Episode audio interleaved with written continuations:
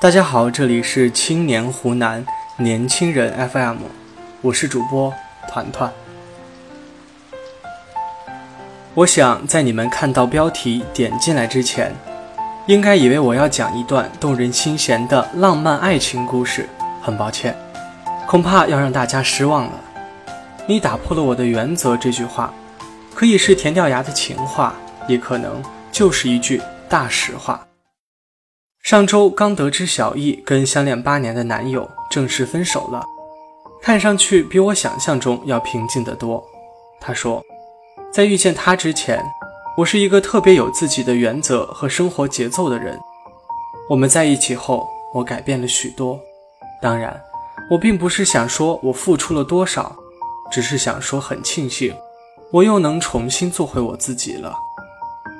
在小易谈恋爱的这近八年的时间当中，虽然有几个好朋友相隔并不远，但朋友间的聚会他只参加了一次，而我见他的次数也是屈指可数。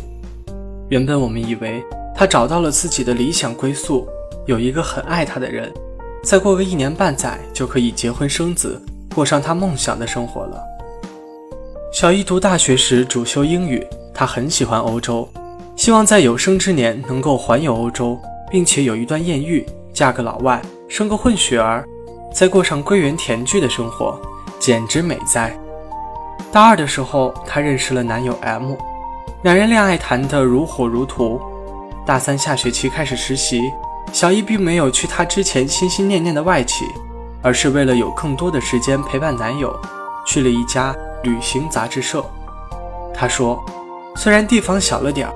不过，关于旅行的工作，他还是很喜欢的。现在回想起来，他是觉得那里既能有时间陪男友，又可以多了解一些欧洲文化。只是后来没想到，去欧洲旅行也成了奢望。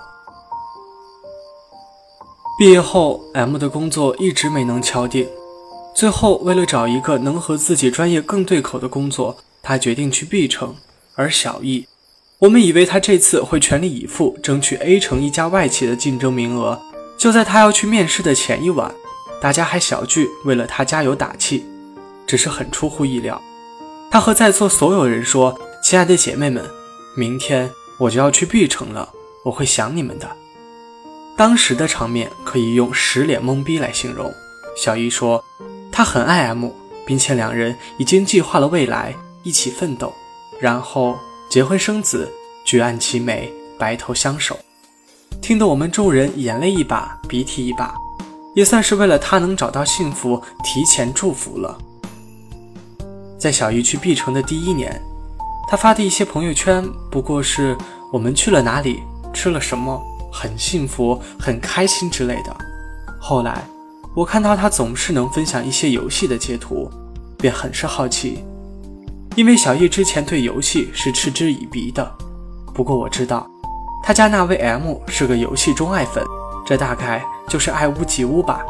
后来他却经常在深夜发一些奇怪的文字，我并不是很理解，比如“风筝本该属于天空”诸如此类的。直到前年冬天，我觉得小易的感情似乎是出了问题。记得又一次，北方下着很大的雪。小姨在电话那头泣不成声，却一直不回答我的问题，只是哭着哭着就说：“能不能帮我抢一张火车票？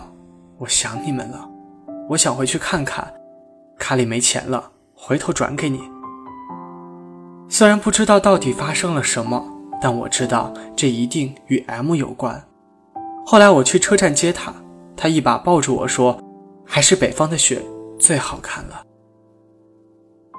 后来才知道，M 的工作一直不顺利，工资也是勉强够用，房租水电一直都是用小易的钱，所以他在一时间才会连几百块的车票钱都没法支付。只是我不明白，以小易的能力，应该可以拿到更高的工资，还不至于落此地步。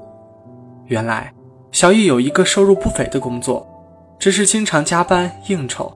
有一次，M 去接他，看到了一个客户和小易有说有笑。认为那不是女生应该有的样子，果断让他辞了工作。后来，小易只是找了一个收入一般的工作，朝九晚五，只是为了让 M 放心去实现他口中的梦想。本想着小易回来，大家终于可以聚一下了，但是他说暂时不想见其他人，把他们问东问西的，很烦。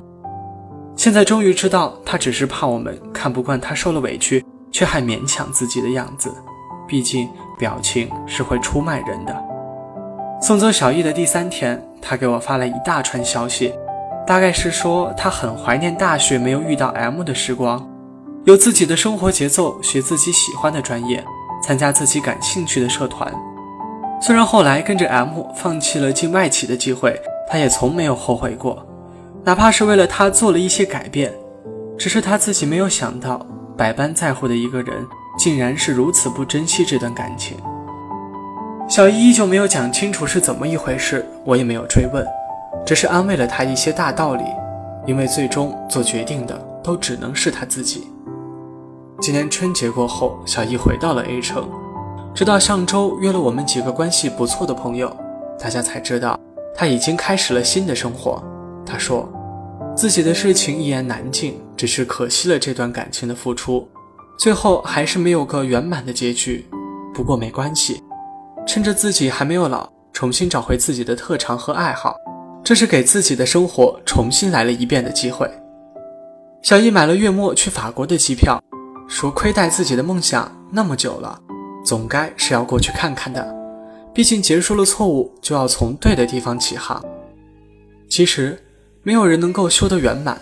即便小易和 M 结婚生子，以后也是会滋生更多的厌倦与不甘。半途分手，也许会伤心，会遗憾，但是他又重新找回了自己，回到了一个他喜欢的生活状态里面，也不失为另一种圆满。柏拉图说：“如果不幸福、不快乐，那就放手吧。人生最遗憾的，莫过于轻易的放弃了不该放弃的，固执的坚持了不该坚持的。